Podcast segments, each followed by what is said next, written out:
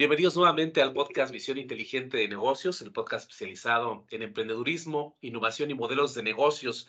Además de muchos temas eh, relacionados con el sector empresarial, ustedes saben que hemos tenido la oportunidad de compartir historias inspiradoras que sin alejarse demasiado de este entorno de negocios, siempre nos dejan un aprendizaje. Y hoy estoy muy contento.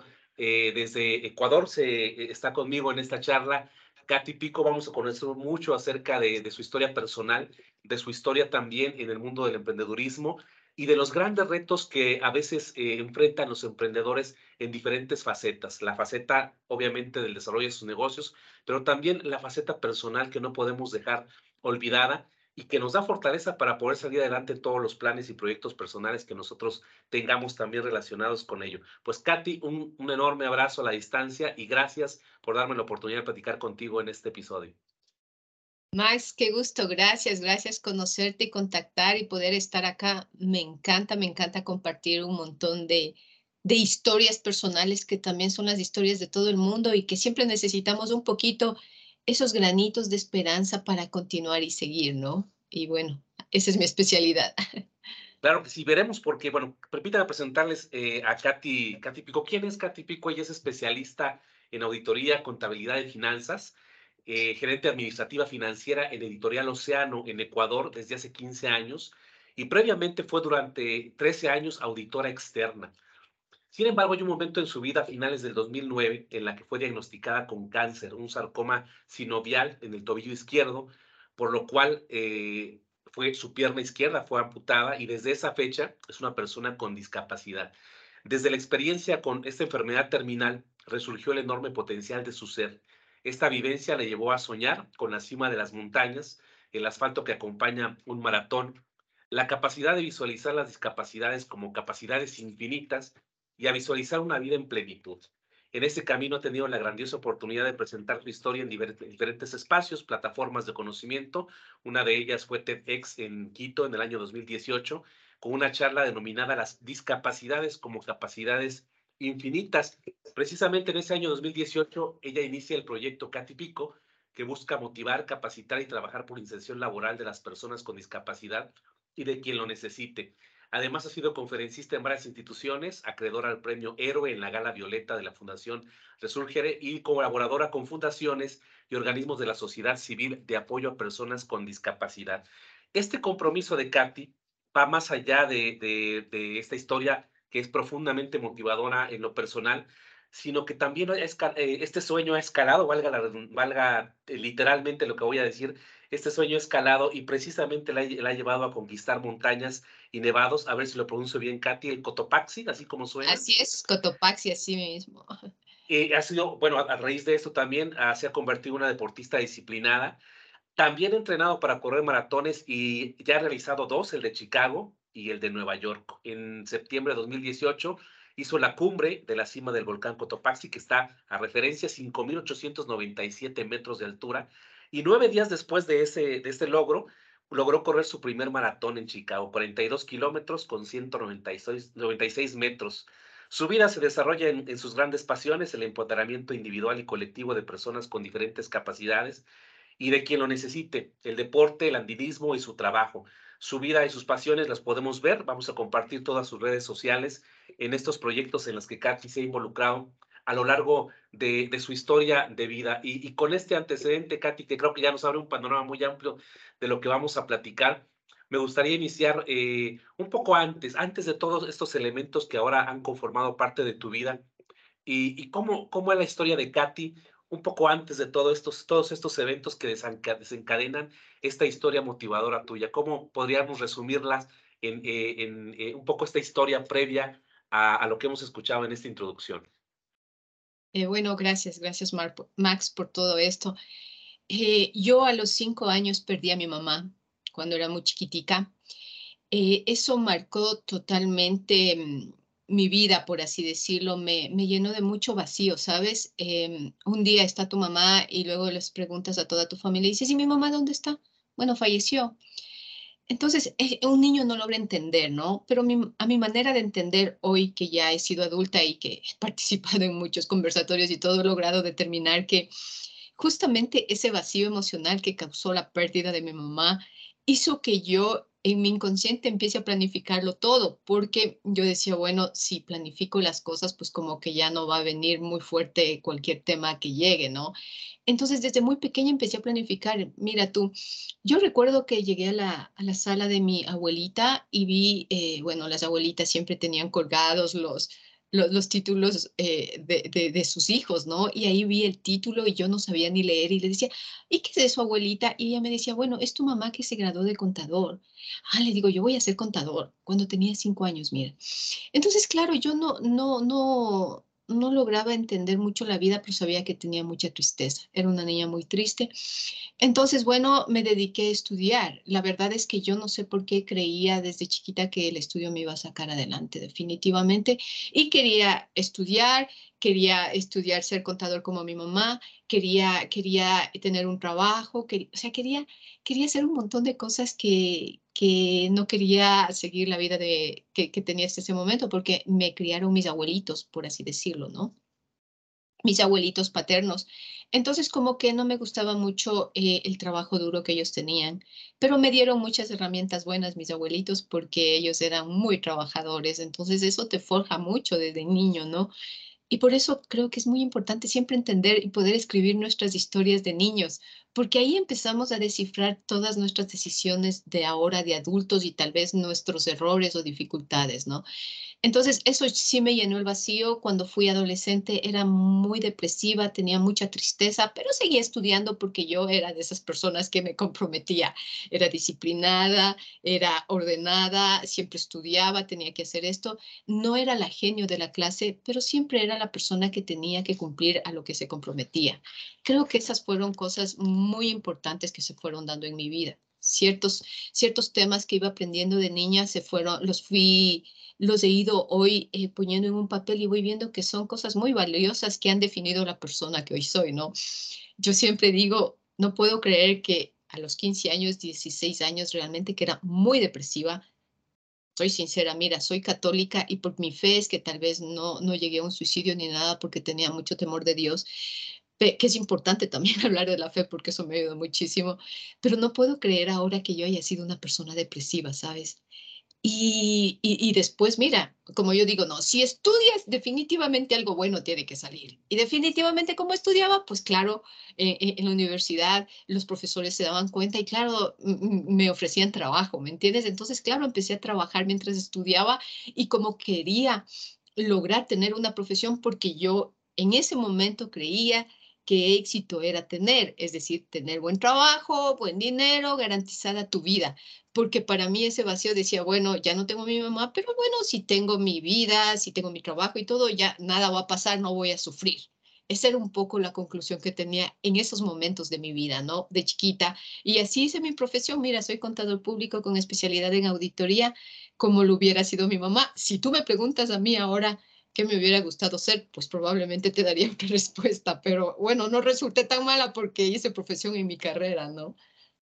Algunos elementos clave escuchándote, Katy, eh, en este afán de, de, buscar tal vez esta estabilidad desde muy temprana edad, empiezas a generar en tu, en tu manera de vivir, en tu manera de, de, de llevar tu, tu, día a día, todo un esquema de planificación, trabajo duro y en este, esa disciplina y configurabas ahorita algo muy importante que también en algunas charlas que compartiremos los links que tú también has, dado, eh, tu visión del éxito. El, éxito era, eh, bueno, lograr tal vez ciertos parámetros.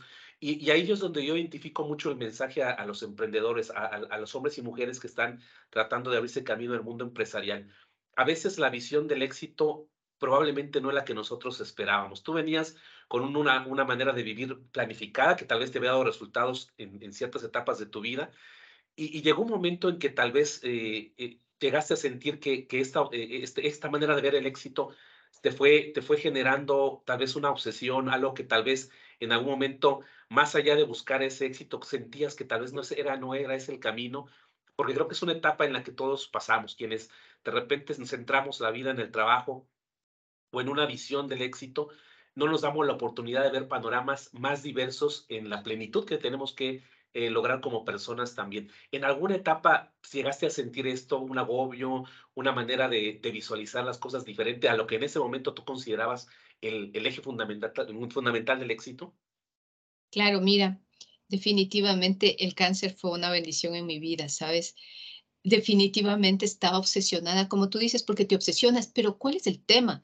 El éxito yo creía que era tener, tener éxito, era tener dinero, tener trabajo. O sea, si tú ves el, esto de tener significa llenar algo, tal vez un vacío, ¿no? Pero de pronto estás en esa carrera, estaba haciendo mi MBA, estaba estudiando, trabajando, sábados, domingos, o sea, una carrera en donde, claro, ¿cómo no vas a tener trabajo? ¿Cómo no vas a empezar a generar recursos si trabajas obsesivamente de lunes a domingo? ¿Me entiendes? O sea, tampoco es que es muy genio el que diga, oye, qué, grande que es la Katy. No, simplemente uno cuando se esfuerza realmente tiene resultados.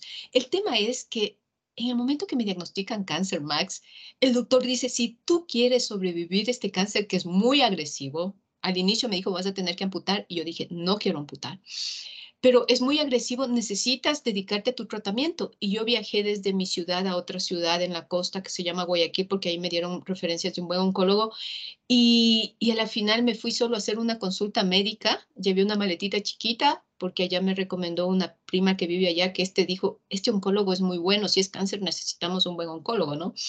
Entonces llegué a Guayaquil al oncólogo y resulta que el doctor me dijo, bueno, eso es cáncer, es un cáncer muy agresivo, tenemos que saber si está regado o no, porque si está regado, es decir, hay metástasis, bueno, tú solo necesitaríamos hacer quimio para, para disminuir el dolor y ver qué pasa, ¿no? Y ese ver qué pasa, pues es tal vez mañana o pasado ya no estés, ¿no? Y si no hay metástasis, pues puedes amputar y tienes una oportunidad de sobrevivir, ¿no? Entonces, imagínate, en un minuto de tu vida, cambió tu vida, cambió tu vida. O sea, es increíble y tengo una charla que se llama El poder de las buenas decisiones, ¿sabes? Porque cuando te diagnostican cáncer, tú solo tienes tal vez dos días para llorar, sufrir, decir, porque a mí todo ponerte bien y decir, bueno, voy a hacer esto. Entonces creo que esta enfermedad es la que te da no solo la oportunidad de sufrir, sino también de empezar a valorar que sí y que no. Entonces yo decía, bueno, ¿qué voy a hacer, no? Y a la final, después de llorar y todo, el doctor dice, bueno, mañana ya tienes que estar viendo todos estos exámenes y ya empezar la quimioterapia pasado mañana y ver qué pasa. Y en, y en cáncer no hay, todo es incertidumbre, no hay certezas de nada. Aún ahora no hay certeza. Entonces, claro, ahí tú dices, bueno, ¿qué hago? En ese momento empiezas a pensar, dices, yo dije, bueno, no me voy a amputar porque como soy ser humano que de pronto me voy a ver un espejo mañana y no voy a vivir deprimida, no, no, no me voy a amputar, eh, voy a hacer la quimio, ¿ok? Y me tocó abandonar todo por lo que había luchado 36 años, ¿me entiendes? Entonces me tocó decirle el trabajo, ¿saben qué? Tengo cáncer. Eh, el trabajo me dijo, bueno, te vamos a esperar, pero tal vez podamos esperar lo que la seguridad social determine. Eh, abandoné mis estudios, mis estudios dijeron, bueno, tal vez más luego puedas regresar. O sea, abandonaste todo, incluso tu ciudad, porque dije, bueno, este doctor me da confianza, me voy a quedar aquí en Guayaquil. Entonces es como que yo le pregunto a la gente, a veces le digo, oye, si todas tus certezas mañana ya no son certezas, si mañana te cambian el plan, ¿Estás capacitado para tomar las mejores decisiones? Y bueno, te cuento que yo nunca estuve capacitada para tomar buenas decisiones. En fin, en el momento que te dice el doctor, bueno, no hay metástasis, hay oportunidades de que sobrevivas, o sea, eso fue buenísimo. Entonces digo, bueno, eso es algo bueno, ¿no? Pero no decidí amputar al inicio, ¿sabes? Y decido, le digo al doctor, no, doctor, este, quiero hacer un tratamiento alternativo. ¿Existe un tratamiento alternativo para no amputar? Y él me dice, bueno, sí, Katy, pero implica hacer más quimio. Le digo, bueno, doctor, yo voy a coger ese tratamiento. Entonces, bueno, empecé el tratamiento, pero Max, en la primera quimio me di cuenta que había cometido un error. Yo dije, ha sido tan dramático todo esto que si yo sobrevivo no quiero vivir sabiendo que donde hubo cáncer puede volver, me voy a amputar. Entonces, yo digo, es increíble los seres humanos cómo estamos, ¿no? Y en todo en este pensamiento y todo voy y le digo al doctor, doctor, quiero amputar. Y el doctor me dijo algo muy sabio que todos deberíamos saber, que cuando tú decides algo tienes que asumir las consecuencias y responsabilidades de eso. Me dijo, bueno, Katy, tú ya habías decidido, no puedo cambiar el protocolo, hay que seguir el protocolo. Si tú quieres, bueno, y si el tratamiento va bien, no necesitarás amputar. Le digo, no, doctor, es que yo no voy a poder vivir bien así necesito amputar. Entonces él me dijo, mira, tranquila, tómate tu tiempo, veamos qué pasa. En la cuarta quimio decidiremos si amputas o no. Y es ahí, mira, donde yo mm, cerraba mis ojos en la noche y me daba cuenta que tenía un vacío muy grande, ese vacío del que había escapado toda mi vida trabajando obsesivamente y queriendo hacer mucho dinero y todas las cosas, simplemente se, se vio traslucido en, ese, en esa enfermedad porque mañana tal vez ya no hubiera tenido vida. Y yo decía, Dios mío, no he sido feliz. O sea, si hoy me preguntas, ni siquiera sé qué me da felicidad. Ya no trabajo, ya no estudio porque tengo que estar aquí en tratamiento y me siento totalmente sola, abatida y siento que no hice nada por mí, peor por los demás. Y ahí es donde entendí, reconocí el vacío y ahí es donde me di cuenta que la felicidad no era lo que yo pensaba. Y en el diagnóstico de cáncer, y yo te digo, y, es muy cierto lo que han escrito muchos muchos libros heridos a ese respecto, que dice, uno no se arrepiente de lo que no hizo, uno se arrepiente de no haber intentado hacer algo. Y ahí me arrepentí de no haber viajado más, me arrepentí de no haberme ido a ver a mis amigos, me arrepentí, me arrepentí de un montón de cosas, ¿sabes? Porque a la final era una solitaria trabajando obsesivamente nada más. Y esa obsesión era lo que estaba ahí, ¿no? Y por eso te digo que el diagnóstico de cáncer, más allá de lo devastador que fue, en mi caso, me ayudó a ver la tristeza de vida que tenía y empezar a mirar al futuro si sobrevivía, qué podía volver a replantear en mi vida yo tomaba nota precisamente de esta frase que mencionabas, Katy. si me moría al día siguiente, me caí, en cuenta de que no había sido feliz.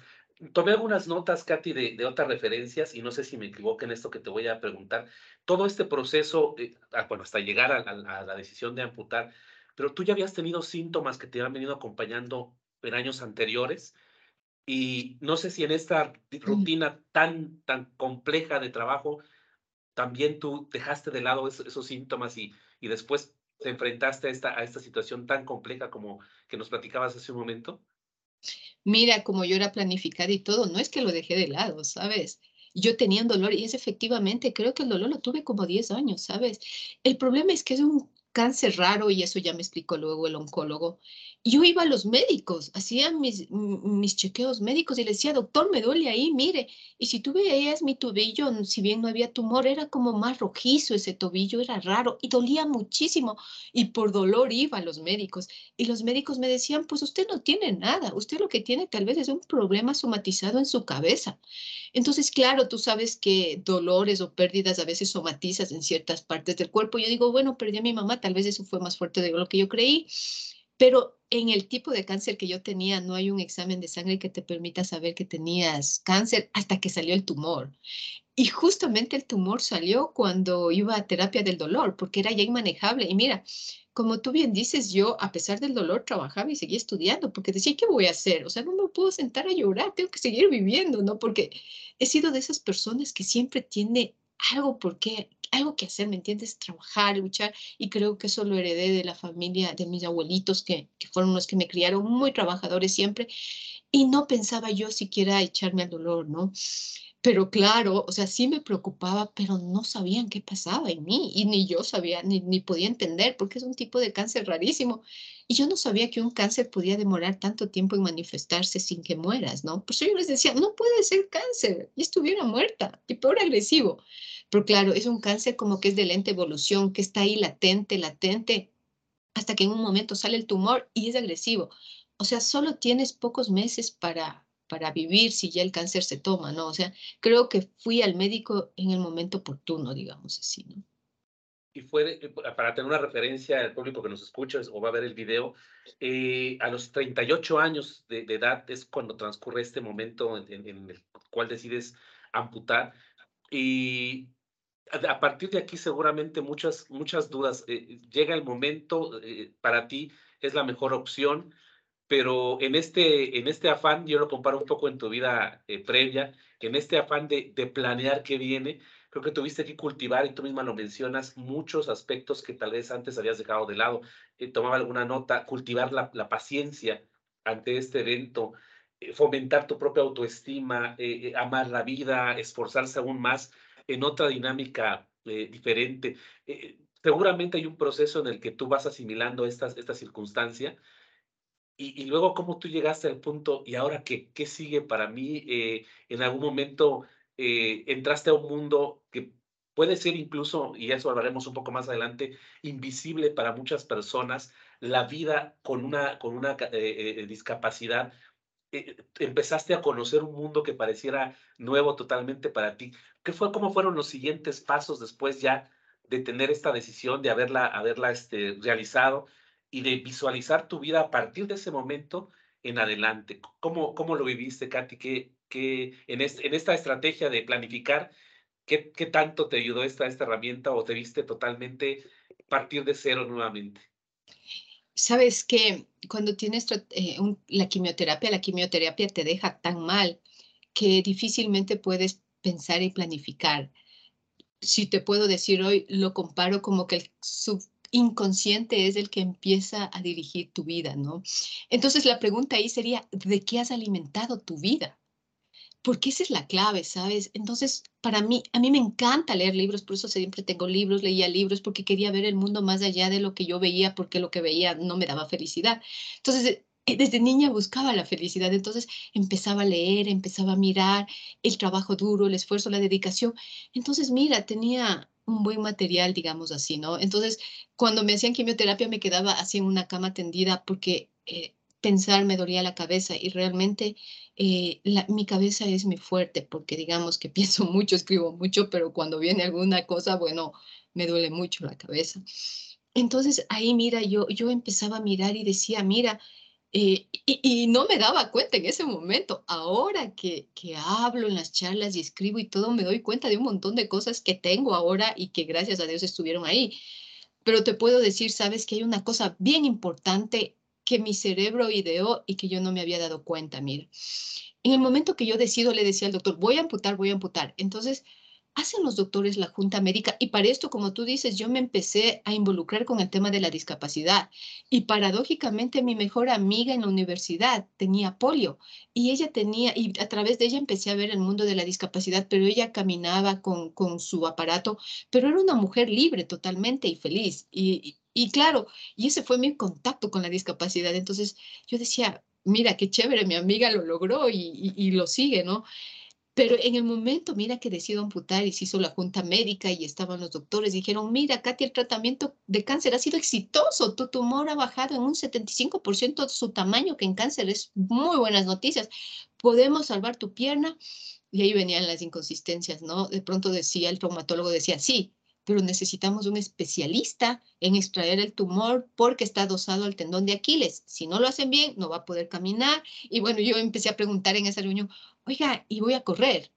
Y me decían, bueno, tú no has corrido, quiero correr ahora. Entonces, ahí es donde en estos antecedentes yo empecé a buscar las historias de, de, de, de, sobrevivientes de cáncer y no había historias de personas nuestras. Empecé a seguirle a este señor Armstrong que más allá de lo que pasó eh, con su carrera deportiva, él tuvo metástasis y aún así logró hacer muchas cosas. Entonces yo decía, bueno, si él lo puede hacer, ¿por qué no lo puedo hacer yo? Claro que estábamos en mundos totalmente opuestos, ¿no? Y ahí es donde empecé a alimentar mi esperanza, ¿sabes? Y alimentar la esperanza significa empezar a ver testimonios reales de personas que lo logran y que tú puedas ver qué quieres para tu vida. Y ahí es donde empecé a ver los corredores y me acuerdo que una vez en un periódico yo leía y decía, y era una persona que estaba en una patineta y decía que corrió el maratón, me parece, de Miami, y decía, sobreviví y estoy aquí para correr. Entonces yo decía, yo quiero hacer eso, yo quiero tener un testimonio. Y en ese momento empecé a alimentar mi esperanza, ¿no? Y cuando decido amputar, le dije a los doctores, doctores, amputen, ya no discutan más, amputen, voy a amputar, pero voy a correr un maratón. Y no importa el tiempo, no importa, voy a correr un maratón, van a ver, ahora hay tecnología, hay prótesis. No conocía nada de eso y, aquí en Ecuador era difícil encontrar prótesis de calidad para estos temas, ¿no?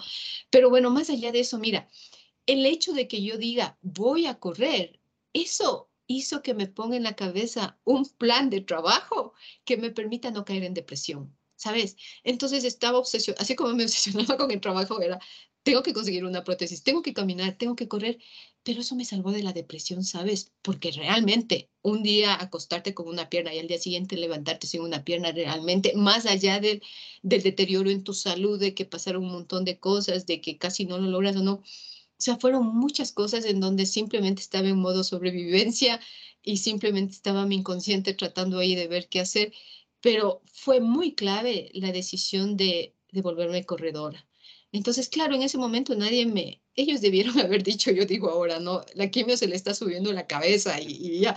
Pero claro, eso alimentaba mi esperanza, ¿sabes? Entonces a los emprendedores ahora les digo, ¿qué alimenta tu esperanza? Recuerda por qué empezaste esto, porque eso es lo que alimenta tu esperanza. Y, lo, que se, lo que se avecinaba, Katy, precisamente en esta, en esta, aferrarte a esta esperanza y volver a encontrarte también con barreras que, que van relacionadas con cómo lograr esa, esa meta. Eh, algunas notas que tomaba es que eh, me parece que en, Ecuador, mm, mm, desconozco si en toda América Latina, seguramente hay algunas estructuras similares, hay una ley de discapacidad y para poder lograr esta meta, uno de los puntos esenciales era contar con las herramientas, la prótesis adecuada para poderlo alcanzar. Y te diste cuenta que hay un mundo bastante complejo en, en cómo eh, las personas que tienen discapacidad pueden hacer frente a esas necesidades. En sí misma, lograr eh, resurgir de, una, de, de, este, eh, de, estos golpes que, que, reciben en, este tipo de, circunstancias, aspirar a tener una vida nueva, una vida integral, y darse cuenta que no es tan sencillo tener la, solución. A veces pudiéramos pensar, bueno, ok, hay esta necesidad, se soluciona con una prótesis, pero hubo, todo un proceso que, que, tú también tuviste que involucrarte relacionado con cómo poder eh, eh, obtener una prótesis de calidad que te permitiera cumplir ese sueño. No sé si quisieras comentarnos un poco acerca de los retos que vinieron después, porque el sueño ya estaba, la esperanza estaba, pero había que escalar también muchos, muchos retos y, y buscar mecanismos que te permitieran a ti lograr ese sueño. Sí, sabes que paradójicamente puedes acumular todo el dinero del mundo, pero también cuando tienes una enfermedad se te va todo. Entonces, eh, yo me traté privadamente porque la seguridad social me daba cita para después de un tiempo y el oncólogo decía, las posibilidades las tienes, pero si empiezas ya el tratamiento, si no, puedes morir, ¿no? Entonces, ahí es donde yo decía, bueno, me dediqué a trabajar y todo a generar y de pronto viene un día y se te acaba todo y así es la vida, ¿no? Y, la verdad, sí, sí, y, son paradojas tan importantes que vas encontrando en cada camino.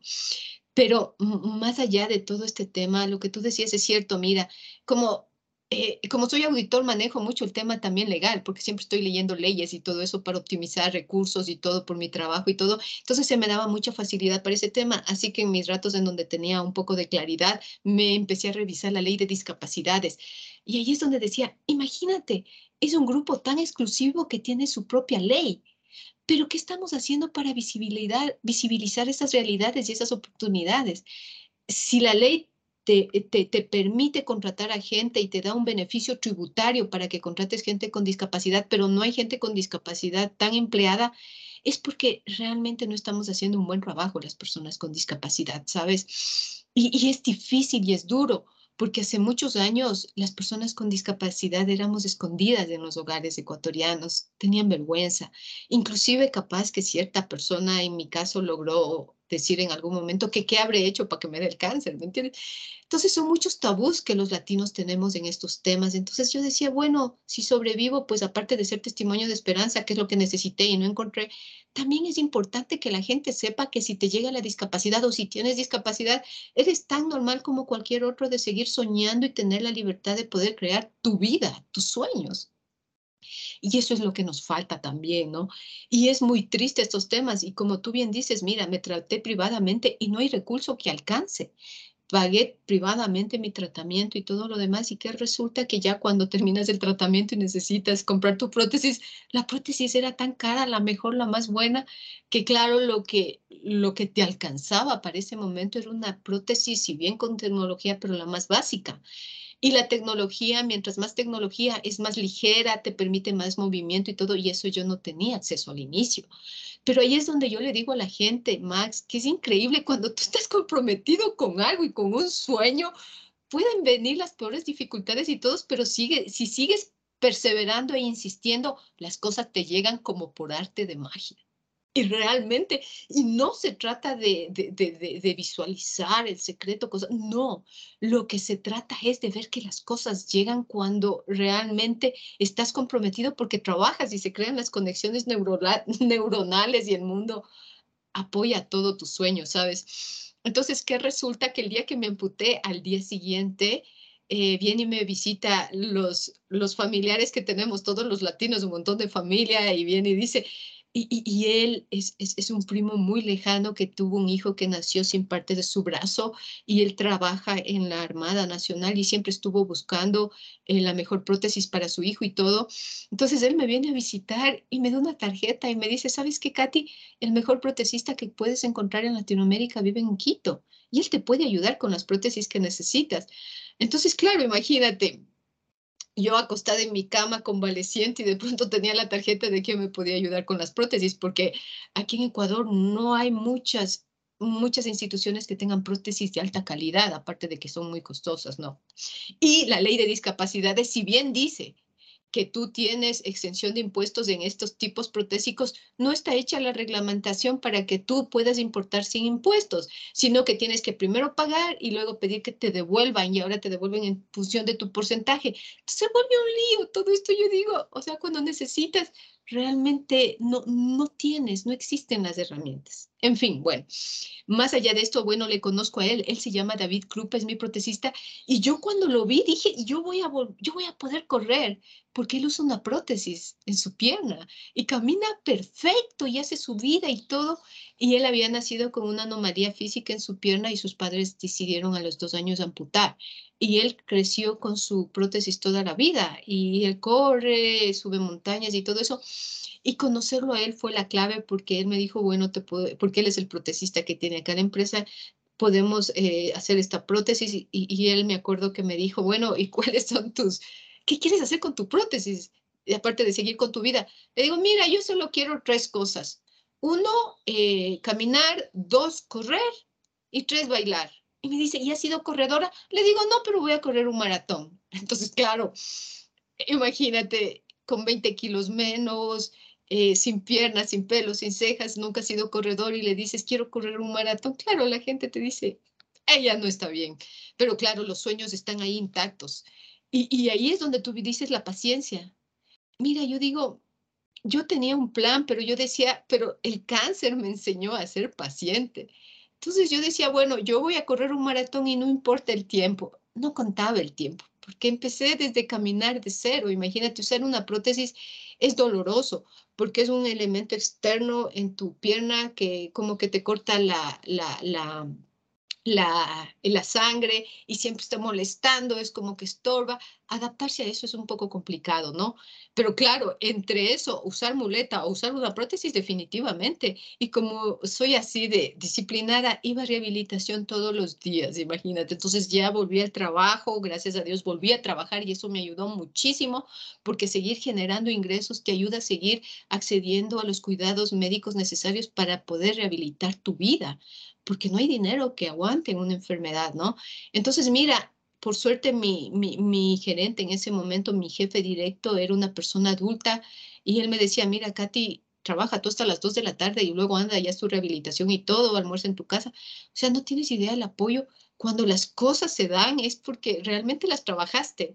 Y por eso cuando la gente dice estoy mal y todo, yo siempre les pregunto, o sea, algo de este debes estar haciendo mal. Tienes que enfocarte porque las cosas llegan por sí sola cuando estás encaminado. Si sigues luchando, insistiendo, trabajando, si eres disciplinado, si eres ordenado, las cosas te llegan porque te llegan. Por eso es importante que nosotros tengamos habilidades y fortalezas, que nos formemos en esos temas. Y, solo como, como referencia a esta problemática que expones, Katy, eh, hay retos respecto a las prótesis y creo que es, es algo generalizado, eh, en, al menos en Latinoamérica, y este dato supongo que es más cercano a Ecuador. De las personas que necesitan prótesis, solamente tienen acceso 2% de ellos, entre legislaciones, entre procesos, entre conocer a las personas adecuadas, entre, me imagino que muchas de estas personas incluso llegan a desesperarse, dicen, bueno, si esto no se puede lograr, me quedo sin prótesis, pero ya no puedo continuar eh, en, un eh, momento, algo que no tiene fin, algo que, que, vemos muy lejano.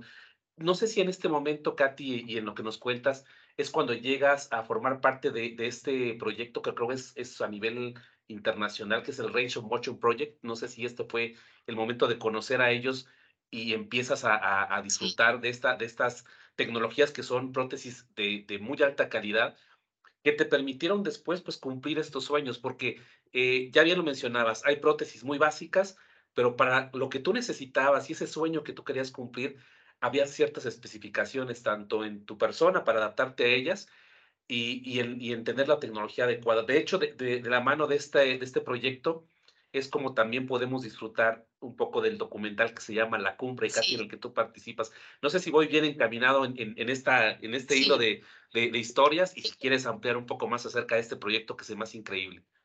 Sí, totalmente. Eso, eso es lo mejor que pudo llegar a mi vida. Y ahí es donde te decía, cuando tú estás obsesionado, no obsesionado, quieres algo en tu vida, se da. Mi protecista eh, a la final es uno de los socios fundadores de la Fundación ROM, Range of Motion Project, que justamente trata de proporcionar prótesis de calidad a personas que no tienen acceso a ellas. Entonces, bueno, yo insistía un año con un pie básico y le decía, David, esto pesa muchísimo, no puedo correr, no voy a poder correr, eh, no tenía, no tengo masa muscular, eh, incluso ahora como nunca fui deportista, eh, tengo ahora 52 años, mira cuánto ya llevo sobreviviendo, y hacer masa muscular me cuesta justamente porque como no lo hiciste desde niño, pero no importa, mira, lo seguimos haciendo, y, y esa prótesis pesaba tanto, y un día David Krupa, un año después de conocernos, me llamó y me dijo, oye, Katy, ¿puedes venir a mi consulta? Me llegó algo que te podría servir. Y le había llegado un pie donado de correr, creo que era para un niño o algo así, porque yo soy pequeña, mido unos 55. Y entonces dijo, mira, me llegó este pie de correr usado, creo que, dice, pero estaba casi nuevo y realmente estaba casi nuevo porque creo que como eran niños les cambian y, y, y en Estados Unidos y, y, ya deja. Entonces dice, veamos, y me, mira tú, era tan mágico que ese día salí con mi primer pie de correr, o sea, salí con un pie de correr. Tú te puedes imaginar mi alegría. Y yo decía, Dios mío, tú existes en algún lado. Y claro, él ahí me dio mi primer pie de correr. Recuerdo que yo ya había hecho una carrera de 10 kilómetros caminando porque no podía correr y ya con eso pues empecé a volver a correr y todo eso es también otro proceso, ¿no? Entonces, como soy disciplinada, fanosa, seguía y hacía rehabilitación y todo y ya corría 10 kilómetros, mira. Y en esa belleza, eh, David Krupa me dice después, en el año 2015, recuerdo, le conozco a él desde el 2010, en el año 2015 él me dice, Oye, Catipico, ¿te gustaría ir a la montaña? Este año se cumple 25 años de la ley de discapacidades en Estados Unidos y queremos llevar el mensaje de que con tecnología hasta subir montañas los amputados podemos. Y digo, claro que sí, ¿por qué no? Imagínate, ya estaba corriendo 10 kilómetros. Me llevó a practicar acá en un parque donde hay una montañita. Me tuvieron que subir. No podía escalar la montaña, ¿sabes por qué? Porque los amputados tenemos un mismo caminado siempre y si, tu prótesis es más básica, entonces tú solo eh, ocupas los, los mismos músculos. Y cuando te vas a la montaña, pues ocupas todos los músculos de atrás que no los habías estrenado. Y resulta que recién ahí empecé a practicar a todo esto, ¿no? Y ahí David, a través de esta fundación, llevándonos a la montaña, quería justamente recaudar fondos que permita decirle a la gente que tome conciencia y que les diga, oigan, hay personas que no tienen acceso a prótesis, pero si tuvieran acceso hasta subir montañas, pueden. Y esa era una de las personas, era yo, mira. Entonces en el 2015 me llevaban a la montaña, yo estaba supuestamente entrenando, pero mi cuerpo no. Era muy difícil realmente, la montaña es muy difícil y todo, y todavía no estaba entrenando, digamos, profesionalmente como ahora lo hago, ¿no? Entonces no tenía muchas herramientas ni nada, pero ahí empezamos ese camino fabuloso de escalar montañas y ahí es donde en el año 2017 tuvo el apoyo para que firmen un documental y cada año yo iba con él y cada año también venían eh, amputados de Estados Unidos que, que apoyaban y, y, y, nos íbamos una semana y trabajábamos duro una semana subiendo montañas, subiendo montañas hasta lograr hacer un nevado. Desde el año 2015 quería hacer eh, cumbre en un, en un nevado y no lo pude hacer ni en el 2015, ni en el 2016, ni en el 2017, pero llegó el maravilloso año 2018 que de mi, di mi, mi charla TEDx en junio. En septiembre 28 del 2018 hicimos cumbre, cumbre en el glaciar Cotopaxi a 5.897 metros de altura Para esto ya me había, me estaba apoyando un médico especialista en medicina deportiva y me enseñó a alimentarme, a entrenar, me daba tablas de entrenamiento, entrenaba full y mi oxigenación y mi cardio era muy buena y me empecé a recuperar de todos los males que me había dejado el cáncer. El deporte me devolvió la salud, no tienes idea. Entonces, en ese momento es cuando empezamos, empezamos, empezamos y imagínate, y logramos hacer cumbre con David Krupa, no lo podía creer, estaba en la cima del Cotopaxi aquí en Ecuador. Y para esto, mira, los que no saben, los que no escalan, eh, para llegar al hielo tú necesitas ponerte una bota de doble montaña que pesa un kilito más y aparte unos crampones. Entonces, en mi pierna amputada, aparte de mi prótesis, llevaba como un kilo y medio extra adicional y cada vez que pierdes altura y oxígeno, te cuesta más, te pesa más. Entonces todo pesa más, pero no sé cómo lo logré. Y salí 10 de la noche del refugio y a las 5 de la mañana hice la cumbre en el Cotopaxi y a las 10 y media de la mañana logré llegar al refugio. Fueron 12 horas, imagínate. Y me volví a trabajar porque tenía que dejar todo listo y nueve días después, me parece que el 6 de octubre, crucé la línea del maratón de Chicago corrí el maratón. Imagínate, o sea, en el 2018 me tomó ocho años, amigo, ocho años poder lograr mis sueños. Y no solo logré hacer un maratón, logré escalar montañas que no había estado en mis planes. Por eso te digo, cuando tú estás comprometido con algo, el camino es tan maravilloso que te prepara para eso y más. Es, eh, muy inspirador, Katy. Yo tuve la oportunidad de ver el documental. Eh, que bueno, es precisamente también con la finalidad de que este proyecto siga apoyando. Eh, si, no, si no estoy equivocado, este proyecto ya tiene bases para apoyar a personas y seguramente espero que sean muchos quienes escuchen en Ecuador. Es, es un proyecto que esperemos, yo estuve indagando, creo que no está en todas las partes del mundo, pero que espero que llegue a los oídos correctos a la gente que que pudiera proyectar esto a un nivel mucho más amplio, porque creo que es de gran interés para todas las personas alrededor del mundo. Pero creo que la buena noticia es que este proyecto está ya también, eh, sobre todo vinculado en, en, Ecuador, y es una alternativa para lograr muchas cosas eh, en, las personas que tienen esta necesidad de prótesis. Algo que me llamó mucho la atención, y espero no haberlo visto equivocadamente, Katy, al, al momento, regresando a estos momentos clave de, lograr tus sueños después de todos estos años de ir, ir practicando y conociendo.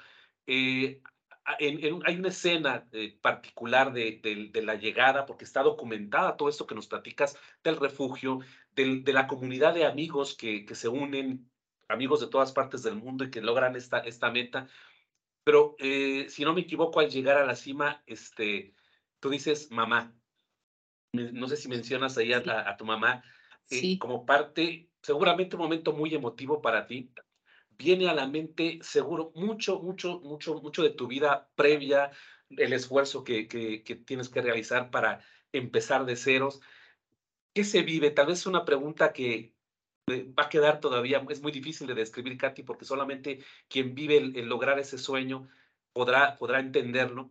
Pero, ¿qué pasa por tu mente al, tener este, este logro, algo que por lo que has trabajado durante tanto tiempo y que, bueno, resumiste tal vez en una frase que fue mamá, pero que en la mente habían tantas emociones eh, encontradas.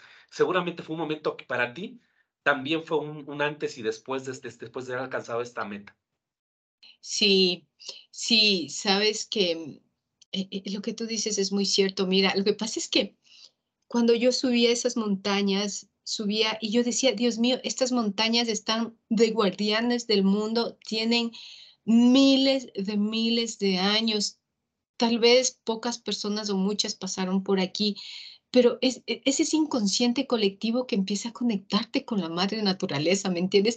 Y mientras subía la montaña, esas curvas son como las curvas de una mujer, por eso me acordaba de mi mamá, era como que las montañas te van abrazando así, mientras subes es como que te abraza, te abraza y te va conectando con, con, tu mamá, con la madre naturaleza, o sea, es algo mágico.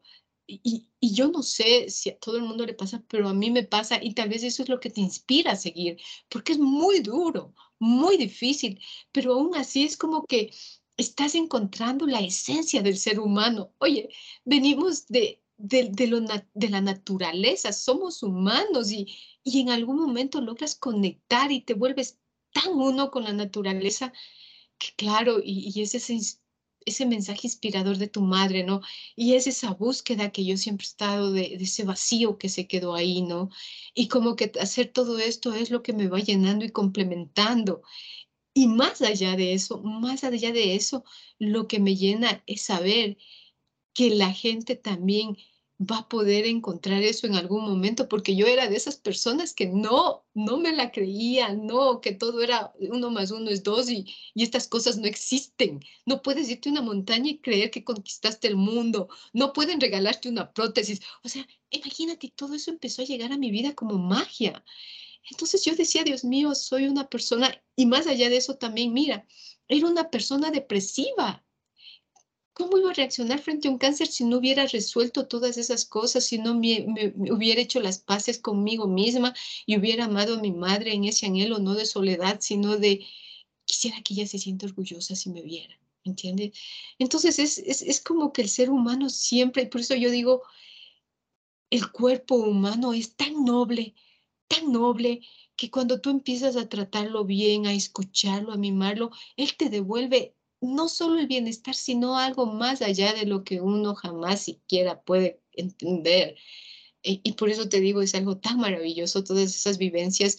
Y, y, claro, antes del cáncer no hubiera sentido nada de esto, ¿me entiendes? Por eso te digo, para mí el cáncer fue una bendición, la verdad. Me hizo despertar un mensaje sumamente integral, Katy. Vivimos en un tiempo en el que en el mundo empresarial, en el día a día, en los estudios, en las pasiones que queremos cultivar, nos vamos olvidando de nosotros mismos, de la, de la salud, de, de, de, nuestro cuerpo, algo tan básico, escuchando todo lo que comentabas acerca de la experiencia de, conocer tu cuerpo, de inclusive darte cuenta que hay músculos que no utilizabas regularmente y que ahora se requieren para otra actividad.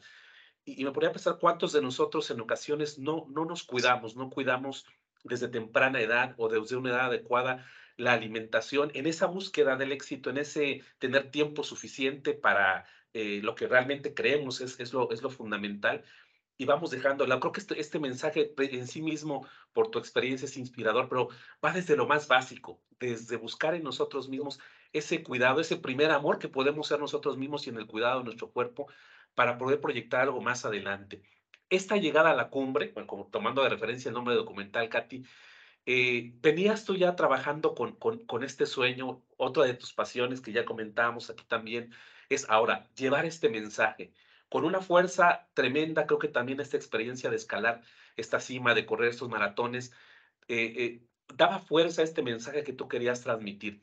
Y, y, empezaste a, tener esta visión de poder compartir tu historia y de, y de convertirte también de una manera más, más cercana, más profesional, con más herramientas, con esta planeación que te ha caracterizado y querer llevar un mensaje como un speaker, o sea, como, como poderte formar en, en, en alguien que pudiera, si de por sí tu mensaje ya es inspirador, tener las herramientas para que realmente tenga este impacto. ¿Cómo fue surgiendo este, este anhelo, Katy? ¿Lo tenías ya previamente previsto? Eh, ¿Cómo te fuiste enrolando en esta nueva faceta que creo vamos a escuchar, espero yo, cada vez más eh, eh tuyo, Katy, en, en conferencias, en, muchos, muchos otros escenarios, eh, este mensaje. Pero ¿cómo llegaste ahora a esta siguiente pasión que ahora se, se va incluyendo a todo lo que ya nos has comentado, ¿no? La vida, el amor por el trabajo, por el deporte y por esta pasión de poder transmitir tu mensaje. Sí, sabes que el asunto es que yo solo quería hacer un testimonio, decirle a la gente qué sucede cuando te da cáncer, que si puedes seguir con tu vida, ¿no? En redes sociales y eso ayuda, ¿no? Pero cuando empezaba, iba a reuniones sociales o cosas así, la gente siempre me empezó a invitar y me decía, oye, Katy, qué bien que se siente hablar contigo, qué bien que nos sentimos, deberías hablar de esto más, ¿no? Entonces, claro, la gente te empieza a decir y siempre que iba, eh, no me había dado cuenta, ¿sabes? Pero yo en el tratamiento de cáncer había desarrollado un talento para verbalizar de manera simple las emociones y sobre todo las emociones positivas. Y en cada cosa mala veía las cosas buenas que siempre traía. Porque créeme que cualquier situación adversa o mala que llega a tu vida siempre tiene escondido algo bueno. Y lo importante es que nos fijarnos en esas cositas buenas para seguir alimentando la esperanza, ¿no? Entonces así es como que dije, ah, mira qué bien, ¿no? Me gusta hablar, me gusta. Y claro, ahí empecé a mirar y decir, claro, Los seres humanos necesitamos, aparte de un testimonio real de esperanza, que nos hablen sencillamente. No necesitamos un tratado de la felicidad en donde nos diga todo el marco teórico. Lo que necesitamos es simplemente que nos hablen de manera sencilla cómo lograr ser felices o qué involucra ser feliz. Entonces yo te digo, bueno, yo no era feliz antes, pero ahora sí. ¿Y sabes qué? ¿Sabes por qué lo sé? Porque cuando cierro los ojos y si me muero mañana o me muero dormida, sé que hice lo que tenía que hacer y no siento que me hace nada, hace falta nada más por hacer, sino que cada día lo vivo haciendo lo que debo hacer. Y esa es realmente la felicidad, el sentirte útil tú contigo mismo y útil para los demás, porque es como que hiciste tu misión para la que viniste a esta tierra, ¿no? Entonces, la felicidad es encontrar tu misión y ir adelante con todo lo que ello involucra. E, este, eh, este mensaje que constantemente tú compartes, Katy, es parte también de tu proyecto, el proyecto Katy, Katy Pico, que es, pues, la, vamos a compartir todos los links, obviamente, a tus redes sociales en las que compartes experiencias cotidianas. Veía por ahí en Facebook eh, algún momento en el que platicabas a, tus seguidores eh, el, cómo, cómo es, tener la prótesis, qué cuidados tiene que haber, cómo adaptarse a una nueva prótesis, que creo que recién habías recibido alguna por allí, que, que, ya, ya por el uso y demás se, se reincorpora otra y que eso volver a comenzar, uno pudiera pensar, bueno, que ya tiene experiencia, pues ya nada más cambiamos, como quien se cambia los, los, zapatos, y es todo un proceso de adaptación a, a, la prótesis. Y compartes este tipo de cosas. Eh, eh, eh, eh, en, este, en esta dinámica creo que el proyecto K-Típico es precisamente esto, ¿no? Llevar tu mensaje en redes y obviamente eh, abierta la posibilidad de que puedan invitarte a diferentes foros, ¿verdad? Sí, definitivamente sí, y sobre todo llegar a quien lo necesite, ¿sabes? A veces, este, si te llega la discapacidad, pues saber que puedes seguir. Si te diagnostican cáncer, pues saber que puedes seguir. Si eres mujer y te amputan alguna parte de tu cuerpo, pues saber que sigue siendo linda. Entonces es todo ese mensaje a la vida. Que, que es importante decirlo, ¿no? Porque a veces estamos tan estereotipados en que todo está malo, todo está malo, pero oye, si sigues con vida, pues sigues teniendo vida y eso es algo muy bueno, ¿no? Y, y, y el proyecto Catipico se trata de eso, de darle a una persona la capacidad de decir, mira, esto me pasó a mí y a pesar de todo, pude hacer un proyecto con mi vida y seguir adelante y hacer cosas que ni siquiera jamás me había planteado en ese momento, sino que se empezaron a abrir varios caminos. Entonces, que una enfermedad no te define, lo que define es lo que tú hagas con tu enfermedad y con tu vida, ¿no? Y eso es algo muy importante. También le digo a la gente cómo es usar una prótesis porque, o sea, si bien tú me ves y todo, es medio complicado. Y te voy a comentar algo con lo que ludié muchísimo como dos meses. En octubre me inscribí al Maratón de Chicago por tercera, por tercera vez porque justamente quería ir para, para hacer un mejor tiempo y poder tener chance en otras mayors, maratons. Entonces, ¿qué resulta? Que mira, en el mes de, mm, el año anterior me cambiaron las prótesis, más o menos en el mes de abril. Y como tú dices, bueno, parecería que es fácil, ¿no? Resulta que mis prótesis eran muy pesadas para mí porque eran donadas, porque David, eh, Rom, a través, eh, David con Rom me donaron otros pies, pero como eran donadas no eran para mis características que soy más pequeña y delgada. Entonces, ¿qué resulta? Que resultaban ser muy pesadas y producto de la quimio que sentí, ahora tengo osteoporosis y tengo un deterioro acelerado de los huesos. Entonces tengo un tratamiento. Entonces ahí analizaron y dijeron, bueno, tenemos que cambiarte todas las prótesis e independizarte del pie de correr, porque antes yo me cambiaba solo la parte de abajo del pie de caminar y de correr. Este pequeño cambio se supone que es tecnología más, más liviana, más fácil. Me ha causado un montón de inconvenientes porque la adaptación me está haciendo muy difícil. Claro, tengo 51 años y claro, yo empecé, empecé a entrenar y todo, ya estaba lista para el maratón. Y un mes antes del maratón me empezó a doler la, una parte en la ingle, ¿no? Y resulta que dije, chusa, no creo que voy a acabar el maratón. El deportólogo que me auspicia, él me decía, mira, Katy, tú sabes que siempre hay la opción de retirarte. Pero para mí, nunca la opción es retirarme, ¿me entiendes? Entonces ahí es una frustración porque eres perfeccionista y todo. Pero bueno, a la final me fui a correr el maratón porque me auspiciaban el pie de correr mi compañía de medicina prepagada y estaba todo listo y todo lo demás. Y bueno, a la final me tuve que retirar en el kilómetro 9.